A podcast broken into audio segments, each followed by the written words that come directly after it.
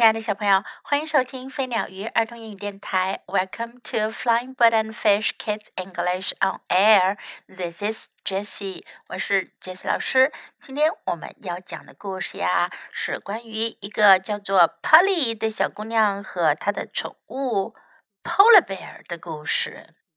Polar Bear 是北极熊，Polly 居然有一只。北极熊做它的宠物，是不是非常的 amazing 呢？很了不起，对吗？我们来听听 Polly and his polar bear pet 的故事吧。波利和他的宠物北极熊 Polar bear Pete，北极熊皮特。Polly goes to the pet store。波利去了宠物店。She does not get a brown dog or a green bird。他可没去弄一头棕色的狗或者一只绿色的鸟。Polly gets a big white polar bear。波利弄回家一头大大的白色的北极熊。His name is Big Pete。他的名字呀叫做大皮特。He is not like most pets。 它可和大部分的宠物不一样哦。Big Pete causes big trouble, but he does not mean to. 大皮特惹下了大麻烦，不过他不是有意的。Big Pete races to the door when the mail comes. 送邮件的人来的时候，大皮特就赶紧跑到门口去。He just wants to say hello. 他只不过想说声你好。可是送邮件的人给他吓坏了。Polly tries to get there first, but Big Pete is too fast. 伯利想要先赶到那儿，可是大皮特太快了。Big Pete wants to try on Polly's skates.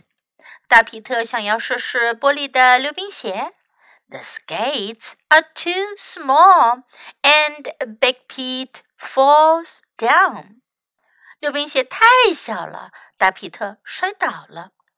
Polly gives him an old scooter to ride. 波利给了他一个旧的滑板车来骑行。It is a better size for Pete. 对于皮特来说，这个尺寸要好多了。The days grow hot. 日子越来越热了。Big Pete misses the frost and snow。大皮特怀念起霜雪的天气来了。Polly fills the pool with ice and water, and Big Pete goes for a cold swim. 波利把游泳池里放满了冰块和水，大皮特呀就去游了一个凉凉的泳。Big Pete sees Polly painting a picture, and he wants to paint a picture too. 大皮特看到波利呀在画一幅画，他也想要画画。He uses Polly's brush. 他用了波利的画刷。Look at the mess he makes. 看看他把一切都弄得一团糟呢，颜料到处都是的。Big Pete spills paint on the floor and walls. 大皮特把颜料洒在了地板上，还有墙上。He splashes paint on the window too. 他还把颜料洒到了窗户上。Polly wipes the walls and Mother mops the floor. 波利去擦墙，妈妈拖地板。Big Pete washes the window. 大皮特呢就去擦洗窗户了。Mother makes dinner for Polly。妈妈给波利做了晚餐。Big Pete wants to eat too。大皮特也想要吃。Mother gives him lots of fish, but Big Pete still wants more。妈妈给了他好多好多的鱼，可是大皮特还想要更多。Big Pete is always hungry. 大皮特总是那么饿。Mother reads a story to Polly. Big Pete listens too. 妈妈给波利读了个睡前故事，大皮特也在听呢。 Listening to the story makes him sleepy. 听着故事，他开始犯困了。Polly goes to sleep, and Big Pete goes to sleep too. 波利睡着了，大皮特也睡着了。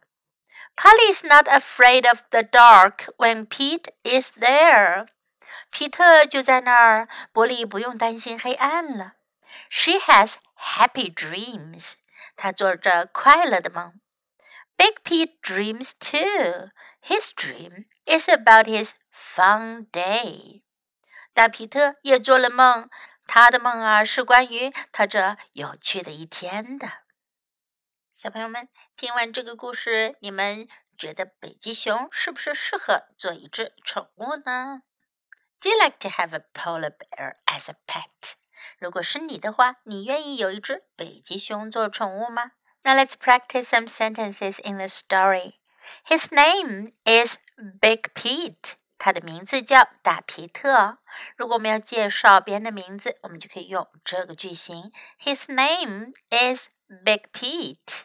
你可以说 Her name is。如果要介绍男性，我们就说 His name is。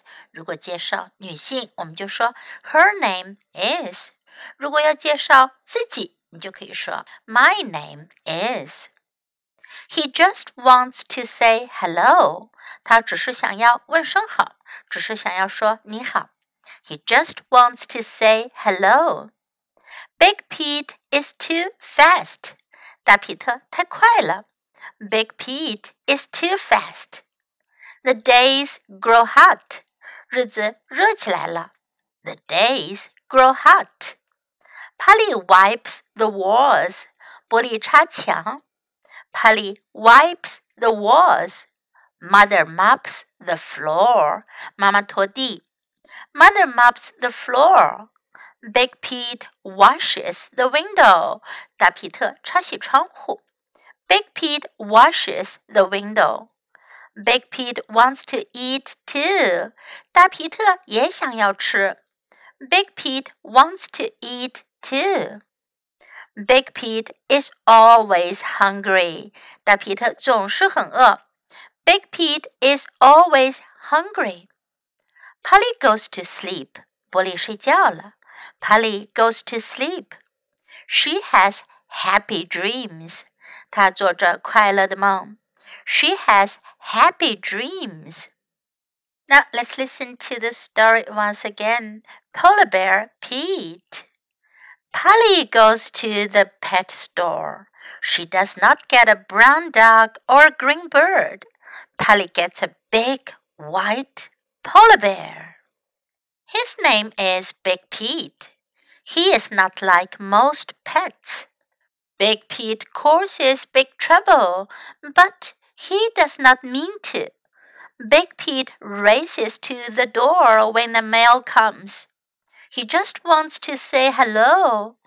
Polly tries to get there first, but Big Pete is too fast. Big Pete wants to try on Polly's skates. The skates are too small, and Big Pete falls down. Polly gives him an old scooter to ride. It is a better size for Pete. The days grow hot. Big Pete misses the frost and snow. Polly fills the pool with ice and water, and Big Pete goes for a cold swim. Big Pete sees Polly painting a picture, and he wants to paint a picture too. He uses Polly's brush. Look at the mess he makes. Big Pete spills paint on the floor and walls.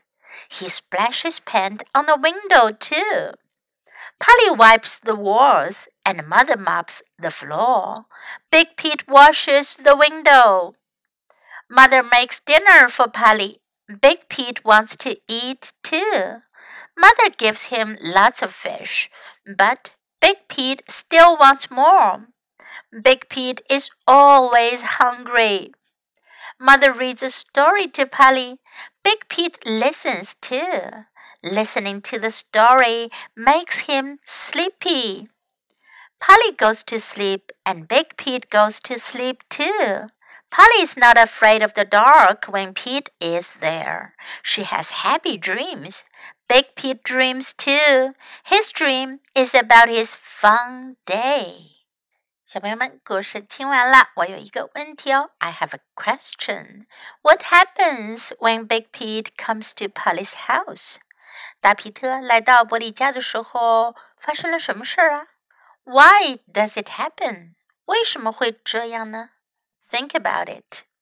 Hope you enjoyed the story. Thanks for listening. Until next time. Goodbye.